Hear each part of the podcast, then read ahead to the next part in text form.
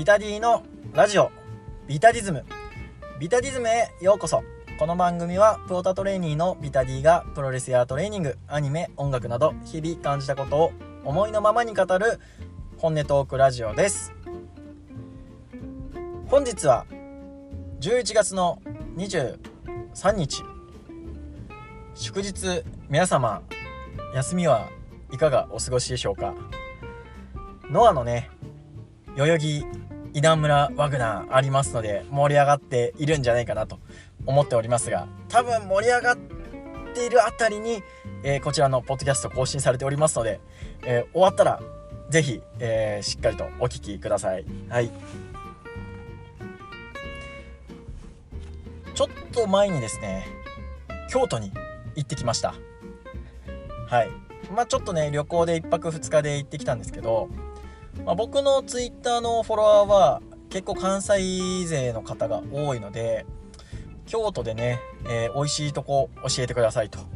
いう風にツイートしたら、まあ、10人弱ぐらい、えー、教えてくれてで複数教えてくれる人もいたのであのー、めちゃくちゃ充実した京都旅行になりました。はい。特にね美味しかったのはねあれですね。えー京都の鍋屋一心っていうところの、えー、鍋。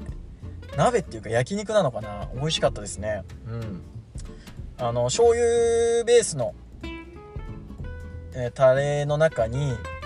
こう肉ともやしキャベツみたいなのを入れてでさらにそれをつけだれで食べるんですけど、えー、一心鍋コースにするとうどんと、えー、お餅とおじやもできしてもらえるよみたいな。あのめちゃくちゃ炭水化物フルコースみたいなね、えー、コースを食べたんですけどおじやまでめちゃくちゃ美味しい。おじやがめちゃくちゃうまいんですよねこれ。なんでああ教えてもらってよかったなーっつってね。はい。これはあの関西じゃなくてね北茨城のあのー、仲良しさんから教えてもらったんですけどあの非常にありがたかったですね。その他にもねいろいろと回ってきたのでまだまだね教えてもらった中で全部回りきれなかったんですけどまたね、えー、京都行くかなと思いますんでその辺りも制覇していきたいなと思っております。ということで本日のテーマトークに移っていきましょう。本日のテーマはプロレス教室参加したよのお話です。それではどうぞ。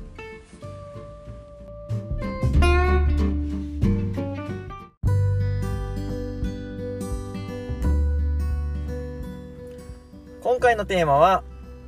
プロレス教室に参加したよ。という話です。初めて、えー、リングにね上がってきましたっていう話です、えー、岐阜の柳ヶ瀬にあるエムズカフェで、えー、開催されているプロレス教室に参加してきました。こちらのエムズカフェは柳ヶ瀬プロレスの本拠地で、え定期開催、えしております、えそこで01の安久保田さんが、えー、講師としてやっているプロレス教室に参加してきました。このエムズカフェは僕は何度かね行ってますね、えー、柳ヶ瀬プロレスの興行自体には行ったことないんですけど、まあ、昔まだリングがなかった頃にちょろっと行ったこともあったしあとは去年、えー、日野の自主興行で見に行ったこともありましたね。うん。で、ま場所は知ってるんですけど、で、プロレス教室も、ここ最近何回かやってるっていうのは見かけてたんですけど、まあ予定が合わずにね、えー、し、見て、ツイッターで見て、やってたんだ、みたいなっていう感じで終わってたんですけど、今回はね、予定があったので、えー、行ってきました。はい。参加人数はね、えー、5人ぐらいで、女性1人に子供2人の、えー、大人が4人かな。大人が3人かな。うん。っていう感じの構成で、まあ、自分ともう1人、50代ぐらいの方がね、初参加っていうことで、えー、定期的に開催しているのでまあこれまでね受けたこともある人もいるけど、まあ、今回初めての人がいるのでもうちょっと基本からねやっていきましょうということで最初にね、えー、やすさんがお話ししたのは、えー、スクワットとか、えー、マット運動を、まあ、メインにするんじゃなくて、まあ、明日以降ねこうプロレスが面白く見えるようなことをプロレス教室で、えー、教えたいという話をしてから、えー、教室がスタートしました。はい。まず、本当に基本中の基本からね、えー、やっていきました。えー、まず、体格、リングとリングのね、えコーナーからコーナーの体格を使って、え前転2回、え後転2回みたいなね、うん、ことをやりましたね。あの前々からね柳瀬プロレスのリングを見て感じてたんですけどリングがやっぱりこの柳瀬プロレスのリングはちっちゃいのであの前転1回してからちょっと後ろにバックしてもう1回前転してくださいみたいなね。そう。前々からね思ったんですよ。まあ、日野とストームがね 入るともう場所がないみたいな感じの、えー、試合を見たことがあったのでちっちゃかったんだろうなと思ったんですけど、まあ、その辺りのねリングの大きさの違いなんかも、えー、お話ししていただきました。そこから、えー、受け身ですね、えー、しゃがんだ状態から背中をリングに当てて、えー、腕でリングを叩いて、え受け身を取るというのを初めてやりました。あのよくね試合前のレスラーとかが、え後ろ向きに飛んで受け身取るじゃないですか。ああいう感じをやるのかなと思ってたらま最初はねやっぱいきなり後ろに飛んでやるのは難しいからっていうのでこうまあちょっとうんこ うんこ座りって言ったらちょっと汚いか。うんしゃがんでえそっからね、えー、こうゴロン倒れる倒れながらも、えー、リングに叩い腕で叩いて受け身を取ったんですけど、えー、その状態でやるとねあの足がね上がっちゃうんですよ、うん、なるべく足を伸ばした状態で背中をつきながら、え、腕で受け身を取るんですけどどうしてもねこう振り子みたいな感じで足が上がっちゃうんですけどそれをねなんとか足を伸ばしながら受け身を取るっていうのがめっちゃ難しかったですね。あんまり足を上げすぎると今度は勢いがついちゃって背中とか頭を強打しちゃうので気をつけてくださいっていう話をいただいてあなるほどなと。うん。確かに足をめっちゃ上げて受け身取るやつってそういねえよなーって思いながらやってました。はい。そこからいよいよ念願のねロープワーク。まずはロープに持たれるところから始めて、えー、そこからロープ間の走り込みみたいな感じだったんですけどまあ、ロープがねやっぱ硬いっすよね。初めてしっかりとロープを触ってこう背中を当てて揺らしてみたりするんですけどやっぱ硬い。うん。でまあそこでねやすさんが話してたのがなんでロープに振られて、えー、レスラーは戻ってくるんですかと。戻ってくるんだと。思うでしょ？っつって。これね戻っちゃうんですよみたいな。うん、戻るようにできてるんですこのリングはっていう、うん、確かに硬いし相手から振られてロープであそこで止まろうと思うのは結構難しいよなと、うんうん、確かに。あちゃんとこうリングの中の法則というか規則に従ってそういう事象が起きてるんだなっていうのをしっかりと解説してくれたのでその辺りは、えー、ありがたかったなと思います。その後ね、えー、リングの、えー、ロープ感を使ってちょっと走って、えー、ロープワークをやってみたんですけどいや難しいですね。うん。まあ1回目だからっていうのはあるんでしょうけど基本的には、えー、ロープ感は、えー、3歩使って、えー、右左右くるっと回って、えー、ロープ。でまた右で踏み出して右左右でロープっていうのを、えどのリングでもやれるように調整しますという話を聞いて、まあ、やっぱりさっきの話もあったんですけどリングが、え各団体とかによって大きさが違うのでその辺りはちゃんとやれるようにするよっていう風にお聞きしてまあそういうことなんだなという。ここでもねやっぱあなるほどなと。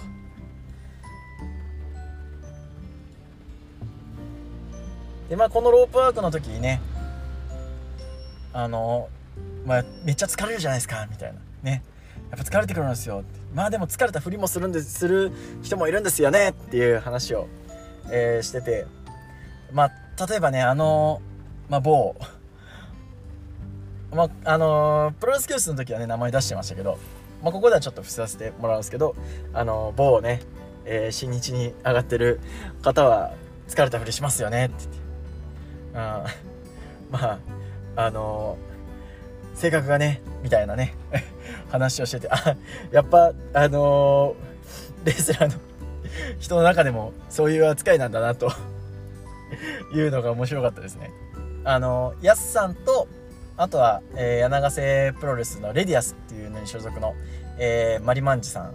に教えてもらったんですけど、まあその2人がね、そういう話をしてたので、まあそういうことなんだろうなと思いました。はい。ロープワークが終わって1回休憩してから次は、えー、基本中の基本というか、えー、やってみたかったロックアップですね。はい。えー、相手の頭に、えー、手を左手をやって、えー、右手で相手の腕を取るという形を一瞬で作りますっていう話をしてで僕も、えー、一緒に参加してた人とね、えー、ロックアップやってみたんですけどまあ難しいですしこれでやっぱり相手の力量が測れるっていうのはなんとなくわかるなと思いました。うん。あのヤスさんともやってみたしあとは僕と組んだ、えー、50代の方がなんか、えー、柔術を習ってる方って言ってて、うん、それをこう考慮してやってみるとまあそれ2人にも違いがあったしうん、やっぱ滑らかだなと思いましたね。そういうお二人とやってみると、うん。でまあ、そこから、えー、ロックアップの練習を何回かやってでリストロックですね。まあこれはまあ僕が誰かにかけるっていうわけではなくやすさんがやすさんにやってもらったんですけどいやいいってマジで。全然動かない。うん。あのリストロック左手を取られうんとどっちだ？左手か。左手を取られてで最初はそんなに痛くないんだけどえ親指でリス相手が親指で、えー、人のリストをがっちり決めるともう全然動けない。しそこから、えー、もうタップしたくなるぐらい痛い、うん、もういやえこんな動けんの？と思って、うん、いやちょっとそれもびっくりしましたね。でその後の流れでね、えヘッドロックもやってもらったんですけど、ヘッドロックも痛いっすね。あの、頬骨を、えー、この手の手首の横の硬い骨のところでやるんですよっていう話をしてやってもらったんですけど、これも痛い。もうタップしたい。で、まあ、ここでね、え出てきたのは、プロレスっていうのは、まあ、ヒットポイントが100ある中の、え削り合いですよっていう話をしていただいて、まあ、こういう攻防で少しずつ相手のヒットポイントを削ったり、まあ、あとは相手の、えー、力量とかを、えー、測っていきますと、うん、ロックアップで大体やっぱり相手の力量は測れますよと聞いてやばいって言っとったのはやっぱり、まあ、01のやすさんがね01の方なのであの大谷慎次郎と田中将人はやべえと。ああやっぱ普通一般的な一般的なというかね。プロレスプロの方でもの中でも大谷とか田中慎次郎の凄さっていうのはあのまあ見てる側からもね分かるじゃないですか。大谷田中将人の凄さっていうのは。でも実際に対峙したレスラーもそれぐらい感じてるんだなと。いうところを教えてもらいました。はい。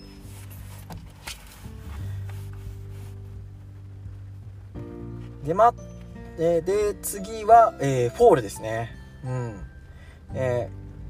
ー、やすさんがフォールしてくれるので、えー、それを返してみてくださいと。いうことをやってみて、えー、返してみるんですけどもうめっちゃ疲れますね。うん。一回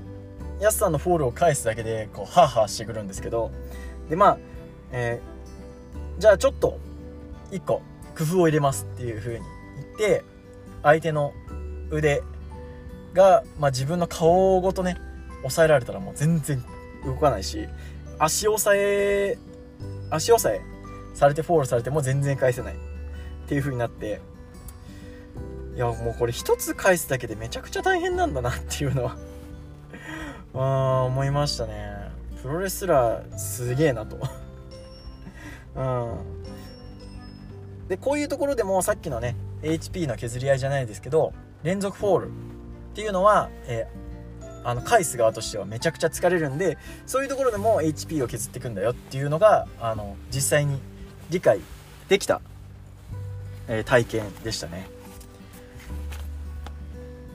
でまあ大体ここで、えー、プロレス教室の内容としては、えー、終了したんですけど、まあ、そこからねちょっと派生というか、えー、柔らかいマットを出してもらってえー、やすさんにボディスラム えー、かけてもらったりとかあとは、えー、トップコーナーに登って、えー、マットにこう飛び降りてみるみたいなのもやったんですけどトップコーナー高いっすね。実際ねトップコーナーにこう自分が寄りかかるんじゃなくてトップコーナーに足かけて立つっていう風になるともうめちゃくちゃ高い。僕もともとまあ前の職場の時にね脚立とかに立ってたんですけどなんかこう、うん、脚立とかに立つよりこう高さを感じましたね。前はねまあ前の職場の時は本当に10尺の脚立の上とか乗ってたんですけどそれよりもなんかこう怖さがあったしここからミサイルキック打つっていうのって基本技じゃないですかプロレスのね。うん。それをやるだけでもプロレスラーってすげえんだなってめちゃくちゃ思いました。はい。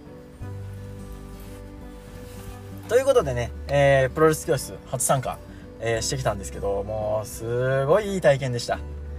うん、まあ、百聞は一見にしかず、えー、百件は一色にしかずっていう感じでね、まあ、100回聞いたことよりも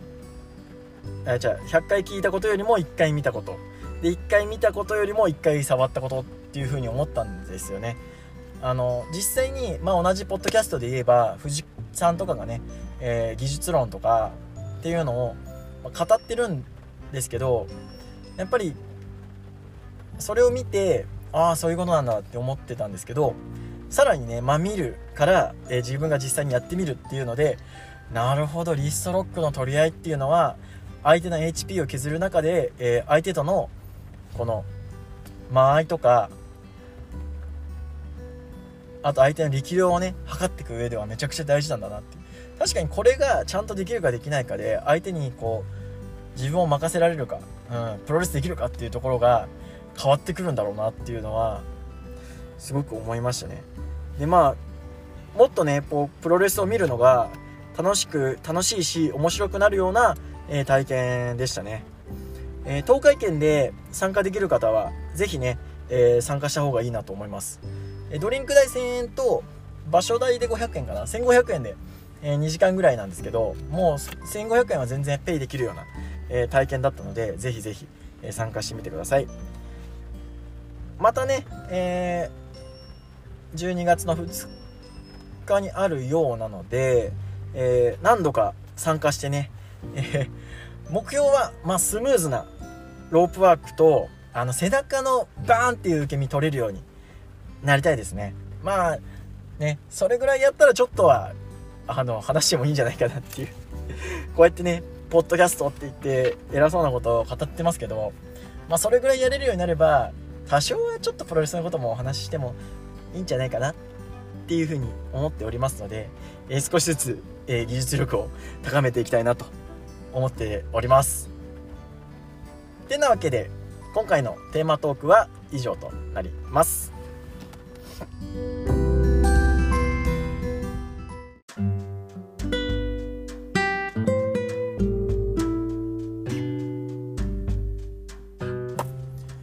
ラジオビタディズムエンディングです。番組ではリスナーからの質問意見感想を募集しています。ハッシュタグビタディズムでのツイート質問箱リプ DM までどしどしお待ちしています。そんなこんなで第76回いかがだったでしょうか？初めてリングに上がったお話をしました。こうやってね偉そうにプロレスポッドキャスターなんて言ってねお話ししているわけなんですけれどまプロレスの感想とかをプロレスやれる人じゃないと語っちゃいけないかって言われたら僕はそうじゃないと思うし、えー、まあちょっと前にね、えー、馬下手論争ありましたよね。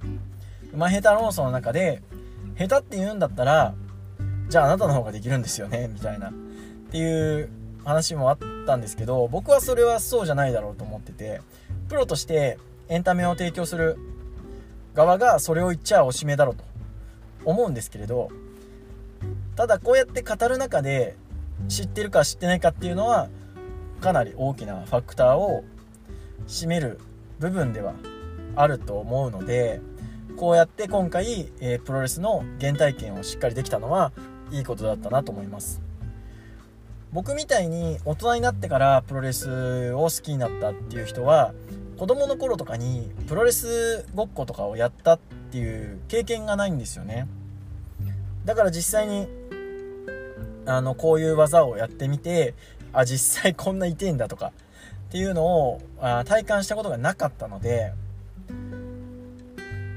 そういうことも考えると今回参加して実際のプロレスって本当に痛いんだとかこういうことを意識してやってるんだっていうのをえー、学べたのはこれからプロレスを楽しむ上ですごくいい体験だったなと思います。今後もね、えー、定期的に開催されるようなのでなるべく、えー、参加して、え少しずつこうプロレスの基礎をだけでも学べたらなと思っておりますのでまた、え参加した際には少し感想なんかもねお話ししていこうと思っております。てなわけで今回のビタディズムは以上となります。この時間のあなたのお相手はビタディでした。さようなら。